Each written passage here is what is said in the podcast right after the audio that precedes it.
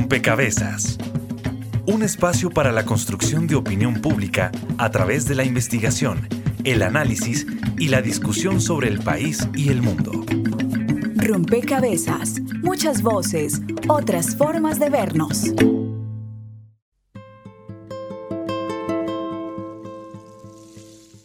Se acabó el conflicto entre las FARC y el Estado, así lo anunciaron las partes hoy en La Habana en un histórico anuncio que se hizo sobre el acuerdo para la dejación de las armas. Cesó la horrible noche de la violencia que nos ha cubierto con su sombra por más de medio siglo. El posconflicto está en riesgo, según una investigación de la Fundación Paz y Reconciliación. La JEP ordenó esta tarde la detención de Hernán Darío Velázquez Saldarriaga, alias El Paisa, excomandante de la columna Teófilo Forero de las extintas FARC. El cuerpo de un exmiliciano de las FARC que se reintegró a la sociedad con el acuerdo de paz apareció en una vereda de convención en norte de Santander. Desde mis ojos era ayer inalcanzable. Paz añorada, libertad del alma, dame el aliento. Anunciamos al mundo que ha comenzado la segunda Marquetalia bajo el amparo del derecho universal que asiste a todos los pueblos del mundo de levantarse en armas contra la opresión. Sentimos vergüenza, yo le pido disculpas al pueblo colombiano, a la comunidad internacional, pero aquí estamos la gran mayoría. Excombatientes de las FARC en Caquetá mantienen firme su postura frente al proceso de paz. Somos un caserío que está luchando por un reconocimiento para poder reclamar del gobierno municipal unas, unas ayudas. Quiero hacer un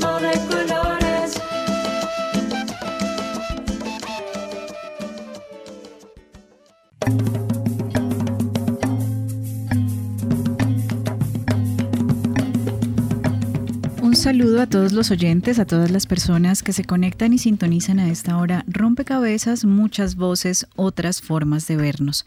Y porque sabemos que son la mayoría quienes están comprometidos con la paz y con la reconciliación, es que estamos realizando este programa después de ya dos años de haberse empezado a implementar el acuerdo de paz, de haber iniciado el proceso de reincorporación. Y pues bueno, eh, lo que buscamos en este espacio es comprender pues cuál es ese balance que después de este tiempo se puede hacer de este proceso y reconocer esas iniciativas, esos proyectos que se están emprendiendo desde la civilidad por aquellos que hicieron parte de las FARC, pero que hoy son parte de la sociedad colombiana, de la ciudadanía activa que trabaja por la paz. Bienvenidos a este rompecabezas. Estaremos con ustedes quien les habla, Mónica Osorio Aguiar, y conmigo en la mesa de trabajo, Daniel Garrido. Hola Mónica, saludamos a todas las personas que nos escuchan a través de Javeriana Estéreo 91.9 FM y los invitamos para que se unan a nuestras redes sociales y sumen una ficha más a este rompecabezas. En Twitter nos encuentran como arroba rompecabezas reemplazándolo por un cero y en Facebook como rompecabezas radio. También aprovechamos para saludar a las emisoras aliadas que nos permiten llegar a diferentes lugares del territorio nacional. Saludos a nuestras emisoras aliadas. Nos escuchan en Putumayo, Nariño, Valle del Cauca, Caldas, Chocó, Antioquia, Córdoba, Atlántico, Tolima, Los Santanderes y en Bogotá. En todo el país a través de la red de Radio Universitaria de Colombia. En Venezuela por el Instituto Radiofónico Fe y Alegría. En América Latina por la Asociación Latinoamericana de Educación Radiofónica ALER. Y en el mundo entero por javerianaestereo.com y SoundCloud como rompecabezas-programa-radial. Bien, y hoy nos acompañan vía telefónica Alessandro Preti, él es director de reincorporación de la misión de verificación de la ONU en Colombia. Y mm, para iniciar este programa, Alessandro, antes de quizás entrar en ese balance de, de, cómo va la reincorporación, valdría la pena que nos ayude a nosotros y a los oyentes a identificar cuáles son esas características diferenciales de este proceso de reincorporación en particular. Sabemos que Colombia ha tenido una experiencia importante en estos procesos, pero también Sabemos que en la negociación con las FARC, eh, varias condiciones y varias características de este proceso de reincorporación, pues pusieron el, el punto, digamos, innovador. ¿Qué es lo que hace distinta esta reincorporación? Bienvenido a Rompecabezas, Alessandro. Eh, muchas gracias, un saludo a Radio Javeriana y a todos los oyentes. Eh, gracias por invitarme. Eh, con respecto oh, al proceso de reincorporación, efectivamente es parte de un proceso bastante innovador planteado en el marco del acuerdo de paz. Nosotros como misión de verificación tenemos presencia en 10 oficinas territoriales, estamos dando seguimiento al tema a nivel nacional y a nivel territorial, al tema de la reincorporación y al tema de la garantía de seguridad según el mandato establecido por el Consejo de Seguridad. Los elementos innovadores, creo, de este modelo de reincorporación se refieren en particular a lo siguiente. Es una, es una reintegración que tiene eh, una dimensión eh, principalmente colectiva, aunque la discusión entre colectivo e individual siempre ha sido un debate, eh, pero la prioridad en el marco de la propuesta del acuerdo es un enfoque colectivo que tiene que ver también con un enfoque comunitario de la reincorporación que beneficia no solo a los 13.000 ex eh, integrantes de FARC-EP, sino que también a las comunidades aledañas. Eh, después eh, se trata principalmente de una reincorporación. esto quiero decir que sea claro que no excluye la posibilidad de optar por el enfoque individual como establece el mismo acuerdo. Segundo elemento es una reincorporación principalmente rural. La población excombatiente o integrante de FARC surge de una guerrilla esencialmente rural que, que nace por reivindicaciones de tipo agrario, que tiene, está muy vinculada con el tema de la tierra y como indica también el Registro Nacional de Reincorporación, la mayoría eh, de los excombatientes eh, opta por un modelo de reincorporación rural, aunque últimamente hay que reconocer que eh, un número significativo de personas están viviendo en las ciudades. Las cosas han cambiado con respecto al inicio, cuando una buena parte vivían en los espacios territoriales, ahora solo 3.000, 3.500 personas viven en los antiguos espacios territoriales, hay 9.000 personas fuera de esos espacios y una buena parte de ellos también en área urbana. Un tercer elemento importante de este proceso de reincorporación, tal vez diferente del proceso anterior eh, de las AUC, tiene que ver con la dimensión política. Eh, el proceso de reincorporación no es solo socioeconómico, tiene una dimensión importante desde el punto de vista político, por eso hay una serie de, de garantías, de derechos y también de deberes que tiene el partido FARC y que recientemente se han visto y se han manifestado en el marco de la participación en las elecciones locales. Eso diría en síntesis, después entramos más en detalle. Claro que sí, Alessandro, y está también con nosotros vía telefónica Antonio Pardo, él es delegado de FARC en la mesa de reincorporación. Bienvenido a Rompecabezas, Antonio. Y quisiera pues que a la luz de estas tres características particulares, innovadoras que nos ha eh, descrito Alessandro, que hacen parte de esta reincorporación, pues que usted también nos deje conocer un poco las reflexiones alrededor de este proceso en sí mismo y por supuesto de las perspectivas que tenían o que tienen ustedes eh, del mismo proceso. Bueno, saludar a los oyentes de la Javeriana, a la Javeriana misma que como academia viene abriéndole las puertas a la construcción de paz en Colombia, a Alejandro Preti en representación de la misión de ONU que ha, sido, que ha jugado un papel fundamental en la implementación de los acuerdos y que esperamos nos acompañe muchos años más. Y bueno, al conjunto de la sociedad colombiana que pueda escucharnos la conversación de hoy. Contarte que, que lo que decía Alejandro es completamente cierto. Este proceso de paz es un proceso de paz único, firmado entre, entre dos actores que nosotros ahora no podíamos vernos, pero que ahora intentamos juntos en los territorios construir alternativas. Te cuento que Hemos, hemos logrado avances bien significativos en la implementación de la paz, que hemos logrado establecer proyectos productivos, en su mayoría proyectos productivos en la ruralidad, que permiten construir al paso, que hace florecer el campo, perdón, permite construir espacios de reconciliación entre las comunidades que fueron víctimas del conflicto y los exguerrilleros y las exguerrilleras en las zonas de influencia.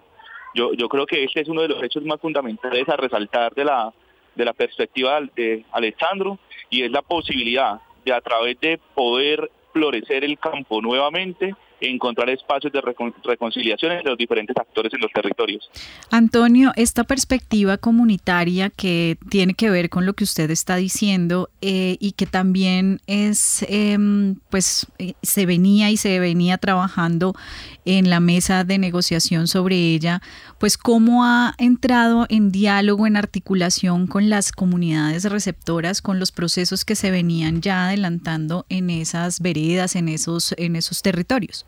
Mira, yo, yo creo que el proceso de paz ha sido una victoria para el campo colombiano, en especial, porque ha construido alternativas no solamente de la reincorporación productiva y económica de los exguerrilleros y las exguerrilleras, que ha logrado juntarse y juntarse con las posibilidades y las realidades de los campesinos y las campesinas en Colombia, sino que además el proceso de paz tiene otras alternativas de desarrollo para el campo, como son los PEDES, como es el mismo PENIS, que permiten ir articulando una serie de factores, resultado del acuerdo, para darle una nueva cara al campo colombiano, que yo creo que es la victoria importante porque el campo colombiano es el que históricamente ha, ha sido el partero de, las, de los conflictos. Tenemos una ficha de la ciudadanía en este momento y le preguntamos, ¿cree que la reincorporación de los excombatientes tras la firma del acuerdo de paz ha sido efectiva? Sí, 37%, no 63%. Alessandro, me gustaría preguntarle, además de esta misma pregunta que le hicimos a, nuestros usuarios, si ha sido efectiva la reincorporación, también a qué cree que se deba que haya un porcentaje elevado de escepticismo de personas que sienten que no ha sido efectiva esa reincorporación. Eh, sí, eh, entiendo que la percepción a veces con respecto a los beneficios de la paz eh, puede, mm, digamos, implicar algunas dudas debido a la incertidumbre, a veces al hecho de no ver resultados muy concretos, muy inmediatos. Pero yo quiero también mostrar el lado positivo y la importancia de este acuerdo de paz. Por eso no, es por nada que el Consejo de Seguridad eh, de manera unánime apoya y respalda no solo el mandato de la misión, sino que el acompañamiento a la implementación integral de la paz. Eh, en ese sentido, Colombia sigue siendo una esperanza para el mundo eh, y hay que valorar, digamos, lo que ha significado este acuerdo y también ahorrar vida humana, que es, eh, digamos, la, parte más importante e impactante. Eh, con respecto al tema de mm, la efectividad del proceso de reincorporación, hay que tomar en cuenta que es un proceso pensado, como el acuerdo de paz en sí lo establece, por un periodo de tiempo más largo, eh, en el sentido de que eh, el acuerdo de paz se tenía que implementar en 15 años y la reincorporación, según el COMPES, que ha sido acordado entre FARC y, gobierno, es un proceso de 8 años. Eh, hay una fase de eh, reincorporación temprana que ha tenido resultado, en el sentido que la inmensa mayoría de los 13.000, eh, un poquito más de 13.000 personas acreditadas, ha podido incorporarse por lo menos a nivel de tener acceso a la renta básica, de tener acceso al sistema de salud, al sistema de pensión y, como decíamos, también a algunos proyectos productivos. Eh, sí, obviamente se mantienen los retos y tendencialmente eh, hay algunos retos que tal vez eh, dan una percepción de dificultades. yo pienso que hay condiciones para solucionar esta situación a través de una alianza entre Estado, eh, em, gobierno, también gobiernos locales, la misma FARC, la sociedad civil, y, yo pienso que la, actitud positiva de, las personas en proceso de reincorporación, de ser parte de un proceso de cambio democrático, de transformación del territorio, es un elemento fundamental. Claro, los retos tienen que ver con los grandes pilares de la seguridad humana en el sentido muy amplio y que obviamente hay algunos aspectos que que, tiene que mejorarse, en particular la seguridad eh, física eh, de los excombatientes. Estamos hablando de un número muy consistente de personas que, eh, digamos, todavía, que han sido asesinadas desde el inicio de la firma de la paz. Se habla de 162 líderes sociales solo en 2019 eh, eh, y, un número de 67 miembros de FARC solo en 2019. Entonces, es un número significativo en el 2019 es mayor que el número de integrantes FARC asesinados en 2018, que fueron 64, y en 2017 que fueron 37. Obviamente este es un elemento de enorme preocupación y junto con esto la seguridad jurídica, que es un poco el sistema de justicia transicional que tiene que funcionar para garantizar efectivamente no solo son, eh, representa garantía para las FARC, sino que también deberes ¿no? con respecto al derecho a la verdad, a la justicia, a la reparación y al reconocimiento pleno de las violaciones cometidas de parte de FARC y de otros actores. Claro, Alessandro, pues vamos a, mm, vamos a seguir conversando sobre los retos justamente, pero antes de ello, quisiera compartir con ustedes y con los oyentes, pues algunas iniciativas que ya usted mencionaba, ese compromiso, esa cara positiva del proceso de reincorporación y ya regresamos con esos retos porque Antonio Pardo, delegado de FARC en la mesa de reincorporación, seguramente tiene que sumar a ello, pero escuchemos estas historias que nos permiten ver que los proyectos, los procesos productivos en los territorios están avanzando. Bueno, el común es la herramienta que surge con la misión de la reincorporación económica y social integral del componente FAR y las comunidades más afectadas en los territorios por el conflicto armado colombiano. Ecomún asocia a los excombatientes con el fin de llevar a cabo proyectos sostenibles basados en el cooperativismo y la economía solidaria. Germán Moreno Casallas, gerente de Ecomún. En este momento ya contamos con más de 140 formas asociativas en todo el territorio nacional en las que ya más del 60% de los que firmamos la paz, de los más de 13.000 guerrilleros que firmamos la paz, ya están asociados, donde un 30% son mujeres y un 70% son hombres. Ganadería, porcicultura, piscicultura, producción de café y de sacha inchi, confecciones, servicios y también turismo hacen parte de las líneas de emprendimiento de Común. Es el caso de José Domingo Tombe, quien participa en uno de estos proyectos en el Cauca. Los proyectos son muy positivos, están andando, sí, estamos empezando. Estamos esperando de 5 a 10 años ya los resultados porque empezar a trabajar, poner la matica allí, sembrar, hay que hacer todo un proceso, mantenimiento, seguimiento. Entonces, todos los excombatientes estamos trabajando más que todo el proyecto más grande, más extenso que es el, el de Aguacatejas. Allí ya continúan ya lo que es piscicultura, porcicultura, ganadería, eh, tomate de árbol, entre otros. Más de 400 personas están vinculadas a proyectos productivos en el departamento del Cauca. Floribel Guetio, profesora del taller de Tejido y Vida, comparte su experiencia. En la construcción del proceso de paz, pues, pues lo hemos dado nosotros, o sea, pues en parte los reincorporados. Eh, y también la comunidad pues que, que le ha apostado como como aportar ese granito de arena y que sí, que sea algo duradero. Prácticamente nosotros le apostamos que sea para toda la vida porque vienen generaciones tras generaciones y queremos como que ellos vean ese cambio. Esta es la esencia de este proyecto en el que mediante manualidades se construye paz. Nosotros nos manifestamos, le dijimos que queríamos como ese apoyo que no solamente llegara eh, de pronto ahí en, en, la, en, la, zona de concentración, sino que también se viera como esa visión a nivel colectivo, a nivel de veredas. Entonces fue ahí donde se empezó, donde él dijo, pues yo voy a tratar de hacer todo lo posible. Nos apoyó pues dándonos todo lo, lo de las manualidades. Eh, nos daban los profesores, nosotros solamente sacamos el tiempo y las ganas de, de, aprender. Finalmente, Wilson Ramírez Guzmán, quien hizo parte de las FARC, actualmente gestiona proyectos similares y llama la atención respecto a las responsabilidades gubernamentales al respecto. Y nosotros somos 40 combatientes acá, tenemos dos fincas arrendadas con proyección de compra y producimos peces. Pero este proyecto lo hemos hecho nosotros mismos con nuestros propios esfuerzos. Y hay otros mares para lado de Corinto que también están produciendo peces. Al lado de la Elvira, que es para lado de Buenos Aires, los guerrilleros están sembrando café. Y inclusive hay una, una unos talleres y competencia de, café y, han salido favorecidos a nivel internacional. Pero todos esos proyectos los hemos hecho nosotros con nuestros propios esfuerzos, pero nada ha sido que el Estado, con su gobierno o sus instituciones, nos apoyen para florecer. Informa para Rompecabezas Juan Sebastián Ortiz. Escuchamos algunos casos de procesos y proyectos productivos, lo hemos hecho nosotros mismos con nuestro esfuerzo, escuchamos. En este momento también sumamos otra ficha de nuestra audiencia. Le preguntamos, de las cerca de 13.000 personas que hacen parte de los procesos de reincorporación, ¿cuántas integran los proyectos productivos?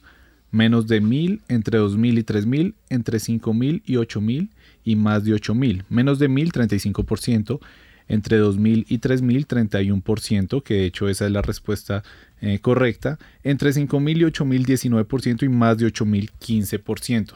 Quisiera preguntarle a Antonio Pardo precisamente cómo ve usted eh, que va este proceso de reincorporación puntualmente con los procesos y los proyectos productivos. Yo creo, mira, primero felicitar esa nota que estuvo bastante aterrizada a la realidad y contarte que, que ese es el meollo del asunto donde más de 13.000 combatientes de FARC pasados a la vida civil en proyectos productivos todavía no están completos ni el 30%. Eso traduce que en responsabilidad del gobierno el proceso de reincorporación está siendo medianamente efectivo para esa cantidad. El resto, el más del 70% de los guerrilleros, aún no tenemos establecida una propuesta productiva estable a larga duración. Lo que hemos logrado resolver, lo hemos resuelto como, como explicaba Wilson, a través de esfuerzos propios, de juntar recursos, de unirnos con comunidades, de buscar alternativas, porque sostenemos la paz, porque no queremos que la paz se caiga. Pero realmente es importante plantear que es necesario un acompañamiento más cercano del gobierno y una disposición política más cercana porque así como a muchos otros temas en el país que han resultado en las movilizaciones sociales que hay, seguramente frente a la paz también ha sido un poco lento. Eh, decirte que, como ejemplo, en el suroccidente colombiano, lo que corresponde a Valle, Cauca y Nariño, para poder aterrizar cifras, tenemos más de 30 cooperativas. en esas 30 cooperativas hay reunidos más de 2.500 exguerrilleros y exguerrilleras de FARC, que casi es la misma media nacional, 70% hombres, 30% mujeres y ya en lo étnico hay un 40% de comunidad étnica, entre indígenas y afrodescendientes, sobre todo en el departamento del Cauca. Pero mira, 2.500 o más guerrilleros en esos tres departamentos y exclusivamente tenemos aprobado un proyecto de café el ETCR de Buenos Aires para 50 guerrilleros, un proyecto de limón Tahití en el estrecho, en el sur del Cauca para 40 guerrilleros y los proyectos productivos de Caldono, de aguacate y uno de, de porcicultura, de perdón, de piscicultura, que suman 300 guerrilleros más. 300 más 100 son 400 guerrilleros entre Valle, Cauca y Nariño que tienen iniciativas productivas de la mano del gobierno entre más de 2.500. Y eso deja un paisaje bien complicado porque se va perdiendo la confianza en la institución y en la responsabilidad del gobierno frente al acuerdo final de paz. Claro, Antonio, vamos a sumar a su, a su voz otras voces que nos dejan conocer los obstáculos de la reincorporación para que Alessandro también nos ayude enseguida pues a ver cómo viabilizar estos procesos, cómo favorecer además la consolidación de la paz a través de ellos. Uno de los puntos más importantes del Acuerdo de Paz de La Habana es el de la reincorporación de los excombatientes. Ya han pasado más de dos años desde que inició este proceso en los espacios territoriales de capacitación y reincorporación y se han podido evidenciar grandes avances en los proyectos productivos que allí se realizan. Sin embargo, son varios los obstáculos que tienen estos proyectos y que además amenazan las garantías de una vida digna después del proceso de reincorporación. Por una parte, las amenazas, o sea, la el problema, el problema de la inseguridad de nosotros para movilizarnos. Nosotros le, decimos al Estado dónde están las garantías plenas, que, concretas que, que, nosotros podemos trabajar, porque nosotros tuvimos mucha voluntad de dejar las armas, hermano, entonces ahora necesitamos la garantía, el acompañamiento también de los países garantes que son testigos que nosotros hicimos dejación de armas y está la comisión de verificación, entonces nosotros necesitamos es seguridad plena. Quien habla es José Domingo Tombe, excombatiente preocupado por las condiciones de seguridad en estos ETCR. Por otro lado está Floribel Guetio, excombatiente y profesora del taller de tejido y vida, quien considera un obstáculo la falta de comunicación entre excombatientes y comunidades falta de comunicación porque pues sí, o sea, la comunidad sí se ha dado cuenta como de que han llegado muchos proyectos a los medios territoriales, pero entonces la comunicación y la socialización a las comunidades, entonces ha tenido como, como esa pequeña, ese pequeño percance que pues nosotros ya lo hemos manifestado y creo que a partir de este año entonces ya se va a empezar a trabajar entre comunidad y reincorporados hombres y mujeres que le apuestan al proceso de paz. Germán Moreno es gerente de Ecomún, la cooperativa nacional de los excombatientes de las FARC. Considera una amenaza para su proyecto productivo la falta de voluntad del Estado por cumplir lo acordado en torno a los proyectos productivos. Pues eh, este nuevo gobierno tiene una política, habla de reincorporación, habla de paz, pero no se le ve pues como la voluntad de, sacar adelante el proyecto. Tiene una estrategia que apunta hacia, entre comillas, la reincorporación de la base de guerrilleros y guerrilleras de las FARC, rompiendo la integralidad del Acuerdo de La Habana. Y, el, en, el caso de los proyectos productivos, la situación más complicada que tenemos es la demora en el desembolso de los recursos para, para los proyectos productivos, pero también el problema de la tierra proyectos productivos sin tierra pues es un problema muy complicado. Por otro lado está Wilson Ramírez, excombatiente, quien hace énfasis en los proyectos de sus compañeros campesinos. Si en una negociación de estas no existe la recorporación, garantía de la tierra para que los excombatientes que son campesinos cultiven, produzcan y sobrevivan, creo que el tiempo ha sido perdido. Si no hay una recuperación con tierra, que fue la que se comenzó a casi 60 años, quiere decir, francamente, que la guerra puede seguir en Colombia. Es importante prestar atención a las quejas de los excombatientes, ya que la sostenibilidad de estos proyectos productivos será clave para el éxito final del proceso de reincorporación. Informaron para Rompecabezas David Manrique y Juan Sebastián Ortiz. Bien, allí estaban expresados otros obstáculos, Alessandro, que se suman a los que usted ya señalaba de la seguridad. Pero mm, empecemos a tejer un poco sobre, bueno, qué se puede hacer en manos de quién está también la responsabilidad. Bueno, no, todos estos testimonios son, eh, son palabras que, hemos escuchado y escuchamos en los, en los territorios y lo primero que quisiera decir es también eh, plantear que en términos de la reincorporación económica y social, eh, nosotros pensamos que no se puede solo acusar el Estado, el gobierno y decir que todo lo están haciendo solo los excombatientes solos. Eh, aquí hay que ser un poquito más objetivo. En, el sentido de que es cierto que, que, hay un tema de sostenibilidad que me gustaría después ampliar sobre este aspecto, pero yo, yo tengo una cierta confianza que algunas entidades de gobierno pueden apoyar y lo están haciendo al proceso en particular la Consejería de Estabilización y la RN, que tal vez sería bueno invitar en este tipo de espacio para también escuchar su punto de vista. En relación a los proyectos, hay que decir que eh, en este momento hay 38 aprobados de proyectos colectivos, pero hay muchos más proyectos en curso. Uno podría decir que también los proyectos así llamados de autogestión también son con fondos eh, de la renta básica y de la asignación mensual. Entonces son iniciativa propia, pero al mismo tiempo con, una forma de apoyo complementario del Estado. Eso yo creo que hay que decirlo para ser un poquito más objetivo en el, enfoque. Eh, igual creo al mismo tiempo que los planteamientos sobre los cuales estaba hablando de la inseguridad, del acompañamiento, son planteamientos válidos.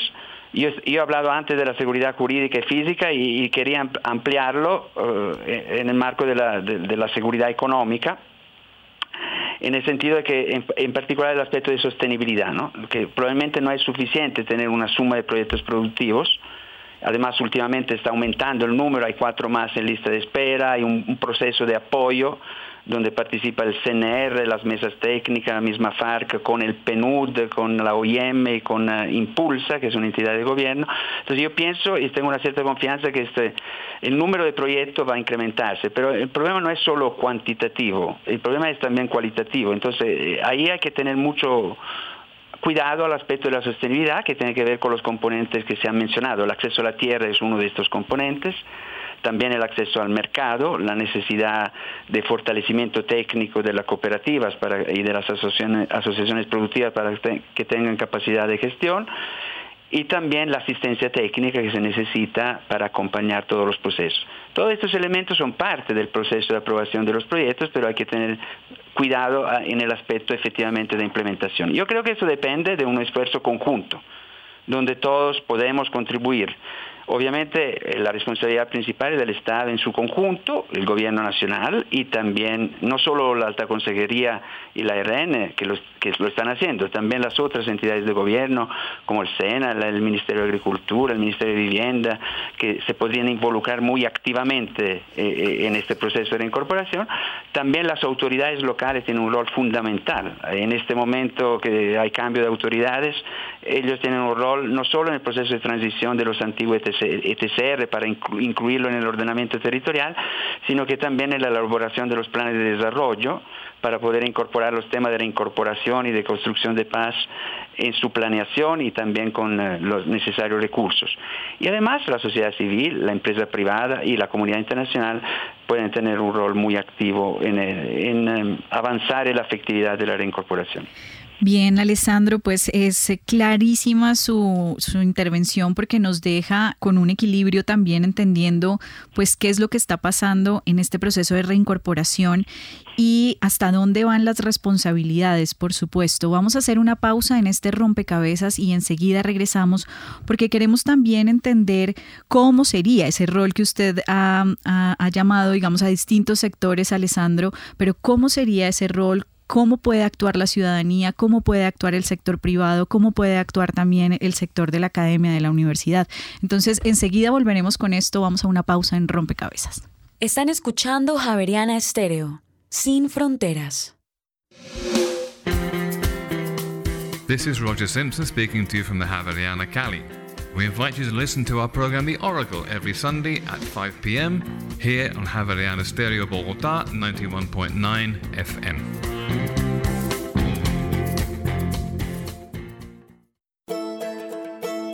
Relatos de País, una serie que recoge voces e historias de diferentes lugares de Colombia. La dieta no es solo que la mamá, eso es de los dos. Él mismo, mi papá no conseguía a nadie más, él mismo la cuidaba, él mismo le hacía de comer, él mismo le lavaba la ropa al bebé. Uno dice, y la gente de entrada dice, no, la reconciliación es que esos manes se reconcilien, pidan perdón y eso.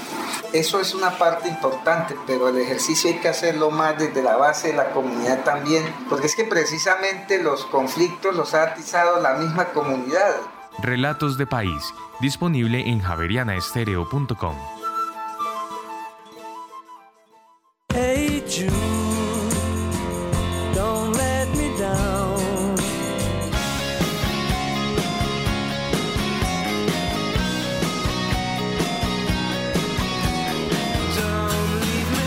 En las noches, Javeriana Estéreo, sin fronteras.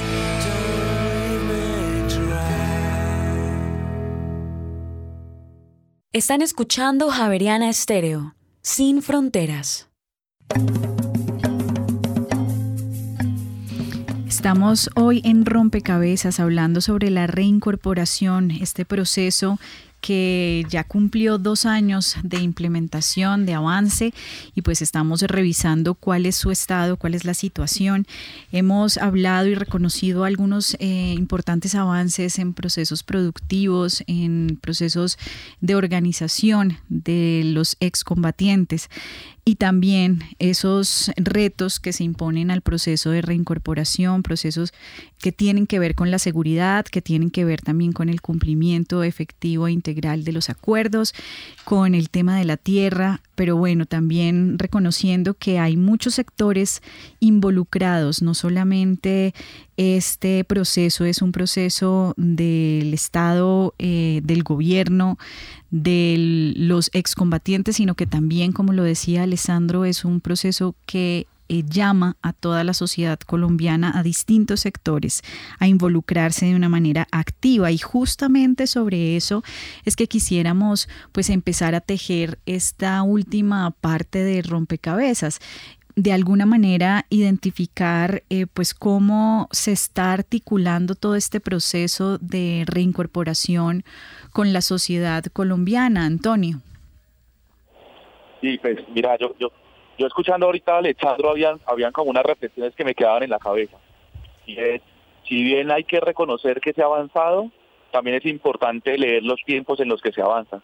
Y es decir, que en tres años que se conmemoran del proceso de paz, que se conmemoraron este fin de semana, contar que en tres años han sido beneficiados de los proyectos productivos colectivos 3.000 guerrilleros de más de 13.000.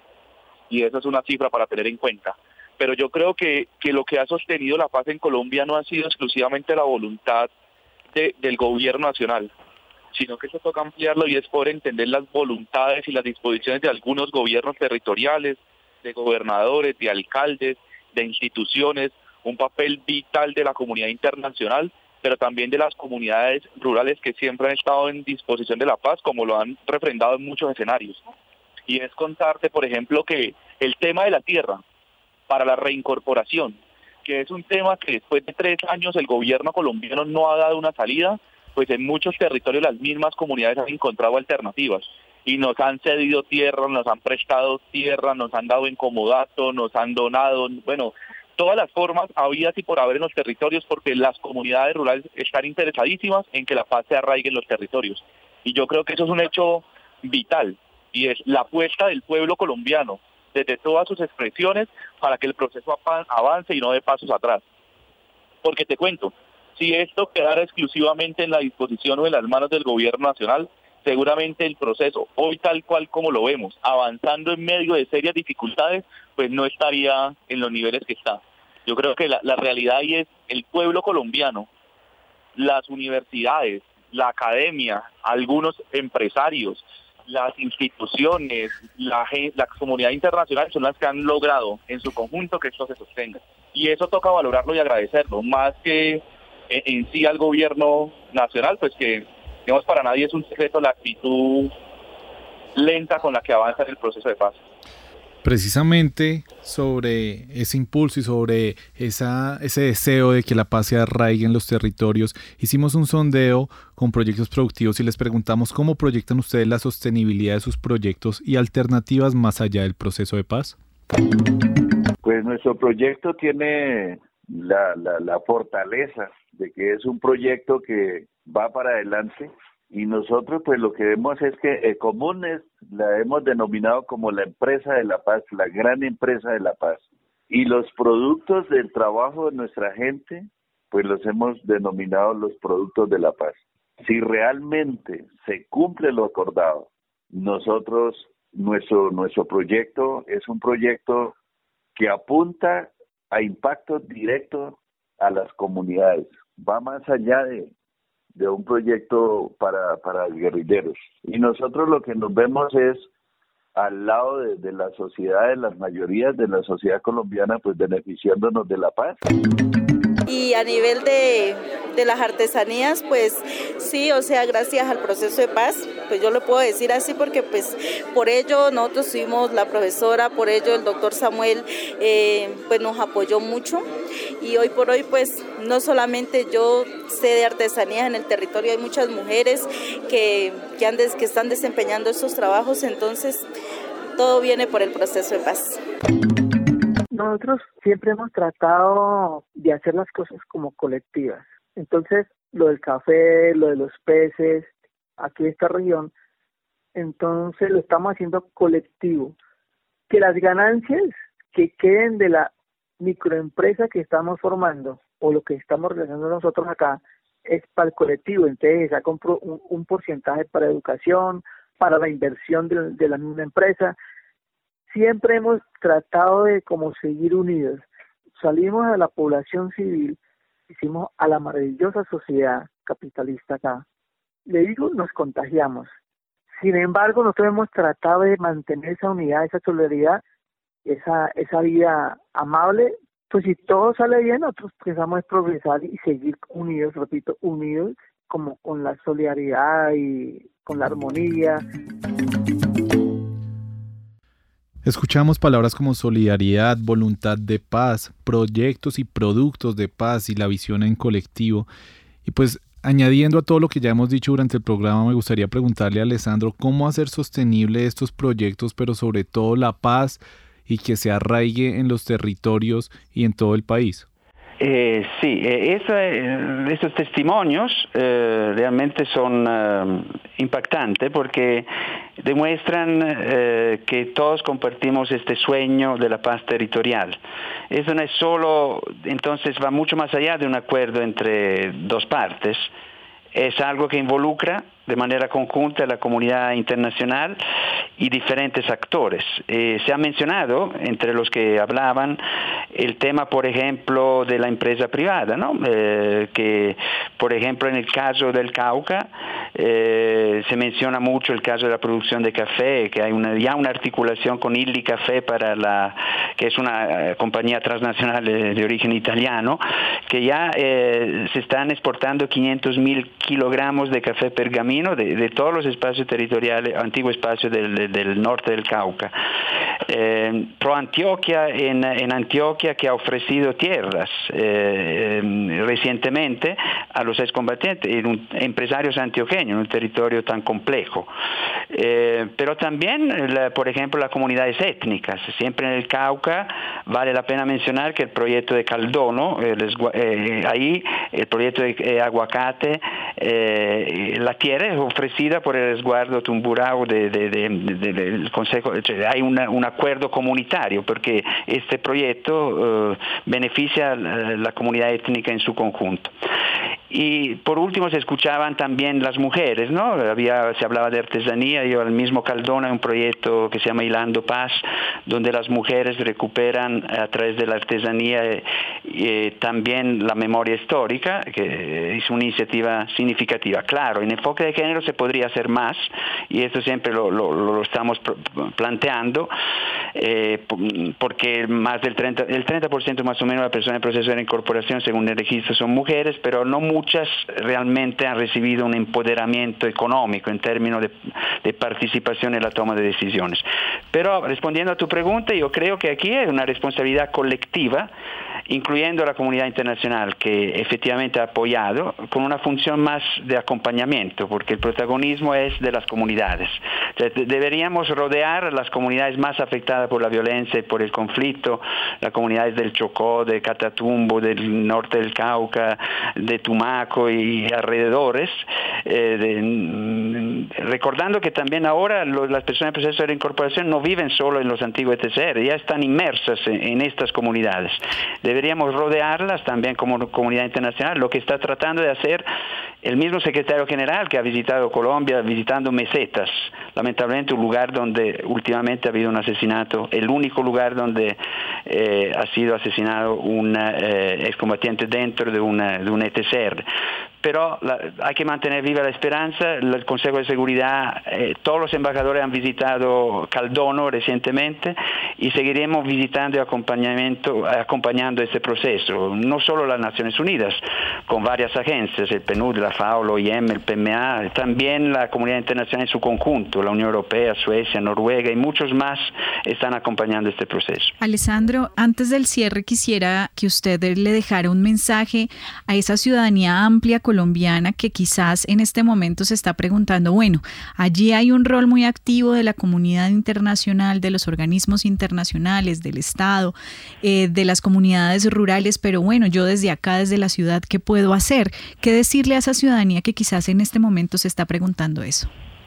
Eh, la ciudadanía en su conjunto es el, debería ser el protagonista de la construcción de la paz territorial y seguramente puede buscar eh, los canales para poder eh, establecer este tipo de alianzas.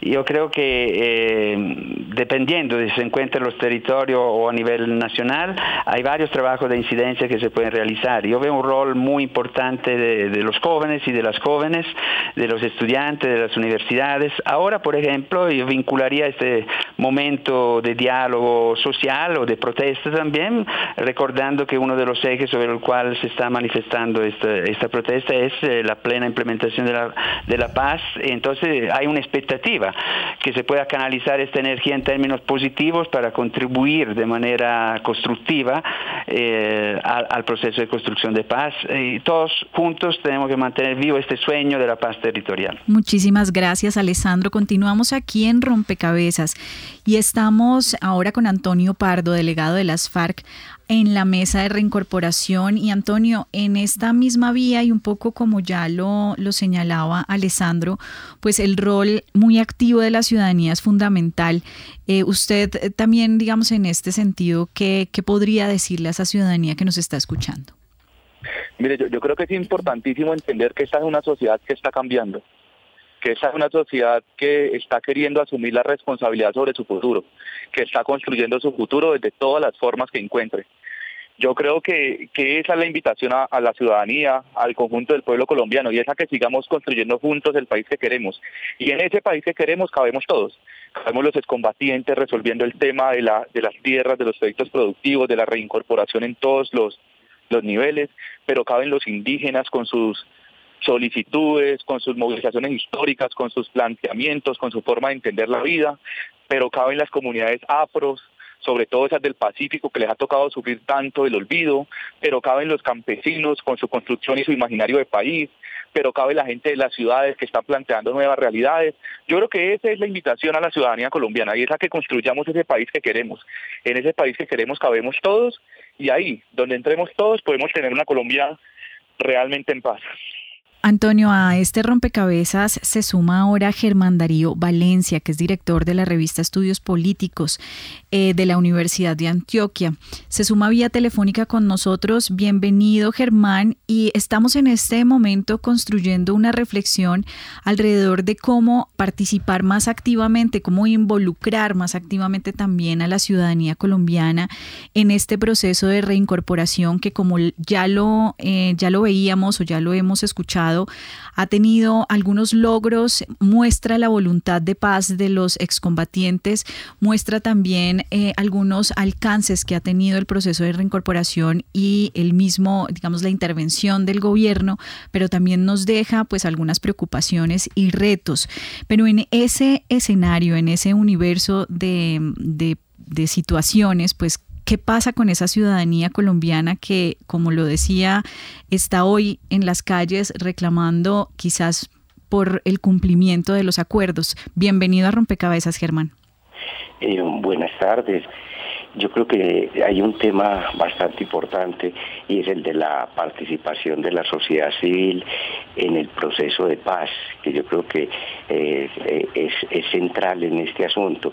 Hace un par de años le preguntaban a la gente cuál es el principal problema que ha tenido el proceso de paz con las FARC y yo creo que todos decían el tema de la ciudadanía debido precisamente a ese olvido que se dio en esa etapa de negociación, eh, está fallando el sistema.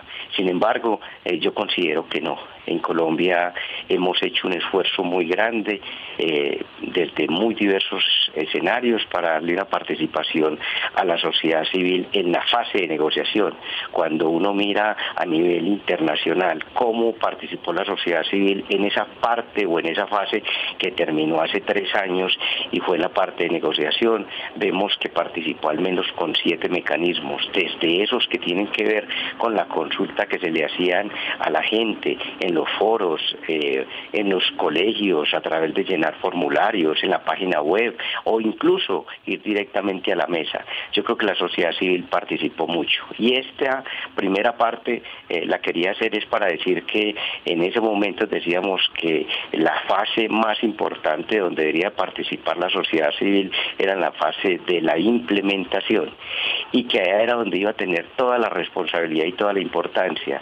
Pues considero que a pesar de que se hizo esa promesa, la participación de la sociedad civil en esta fase ha sido muy poco eh, importante y eh, lo, lo, ha hecho eh, en la medida en que se le ha dado poca importancia a la implementación en Colombia.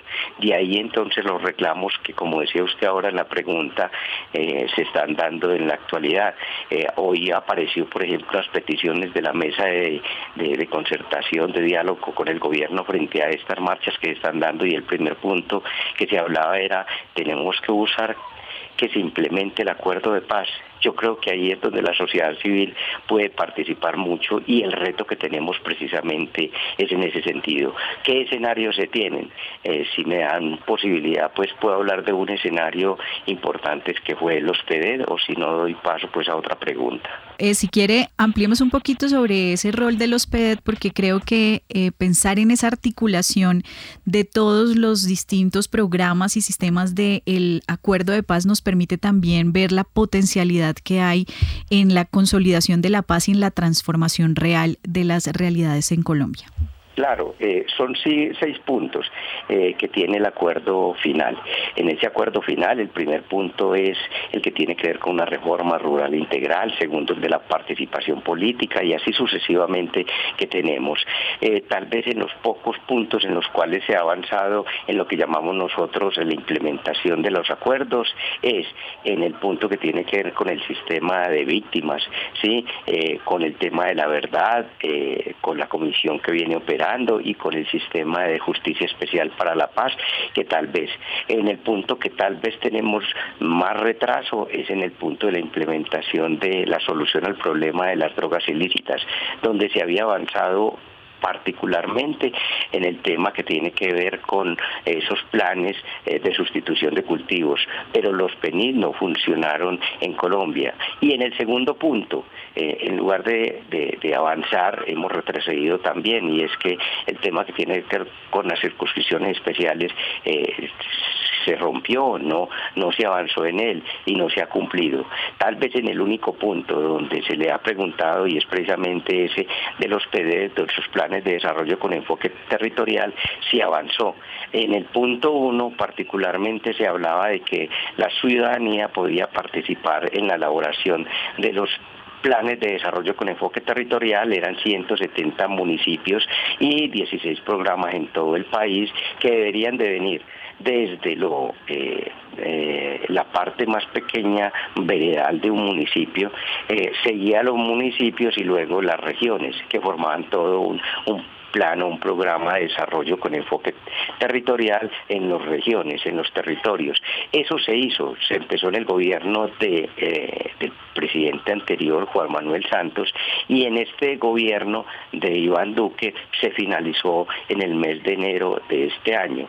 Eh, fueron 16 PD, eh, los 170 municipios participaron y se dan dos cosas que hay que resaltar. Una, el tema que tiene que ver con la democracia. A la gente se le pregunta eh, se le consultó. Yo creo que pasamos de una democracia representativa a una democracia participativa.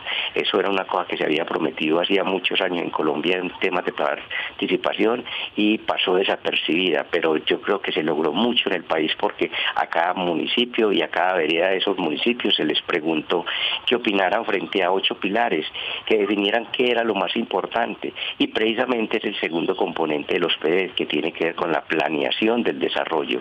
Es decir, a cada uno de esos municipios se les preguntó cómo pensaban el desarrollo y lo pensaron en torno a ocho pilares, desde el tema que tenga que ver con el agua potable, saneamiento básico, salud, educación, hasta el asunto de la construcción de paz, eh, casas de la memoria, lo que quisiera pedir la gente porque consideraban que era prioritario. Germán, Germán, en este, en este recuento que usted nos hace de, de cómo se desarrolló un poco este este, acuerdo, de cuáles son esos asuntos que contempla, pues en rompecabezas nos estamos centrando hoy en la reincorporación. Y justamente está con nosotros también Antonio Pardo. Nos quedan muy pocos minutos y yo quisiera a los dos pedirles que nos dejen un mensaje para la sociedad colombiana, para que se haga eh, partícipe de este proceso de reincorporación y para que también de alguna forma haga veduría, seguimiento y, y en su momento, si fuera el caso, pues pueda exigir lo necesario para que a través de la reincorporación se dé cumplimiento a los acuerdos y a la consolidación de la paz. Antonio, ¿cuál sería ese mensaje que usted dejaría al cierre de este programa? Mire, yo creo que el mensaje a Colombia, el mensaje a los universitarios, el mensaje a, los oyentes de la Javeriana Estéreo es a que tenemos que construir el futuro entre todos, que el proceso de paz fue lo que nosotros como FARC logramos hacer, que ese acuerdo tiene plasmado los que para nosotros son reivindicaciones históricas del pueblo colombiano, que esperamos esa suma la podamos sacar adelante y que la saquemos adelante de la mano del resto de realidades que estamos construyendo entre todos. Yo creo que hoy Colombia está pasando por unos días para repensarse, para entenderse en nuevas realidades, para entenderse en nuevas alternativas de país. Y yo creo que el proceso de paz y ese acuerdo que el pueblo colombiano reclama es una de las alternativas que tenemos, que seguramente nos dará una ruta, pero que entre todos debemos seguir construyendo y que, echemos este país para adelante, que las generaciones futuras esperan de nosotros todo y bueno, que tenemos una responsabilidad inmensa en hombros y que con nosotros cuentan para seguir construyendo la paz territorial.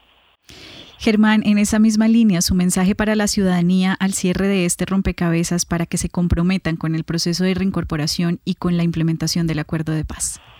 Claro, el país vivió 50 años de guerra, eh, fueron muchas las víctimas que dejó, pero las FARC decidió desmovilizarse. Para ellos es muy importante el giro que se dio.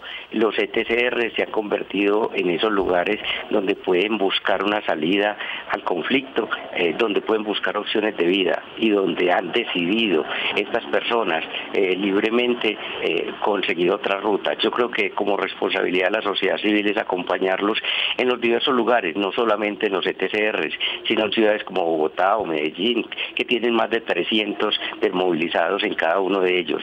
Hay que rodear a las personas, darles oportunidades de eh, mantenerlos acá en temas eh, de educación, en oportunidades para el trabajo. Yo creo que como sociedad tenemos la obligación de cumplirles esa promesa que le dijimos, dejen las armas, que nosotros los acogemos y tenemos la responsabilidad.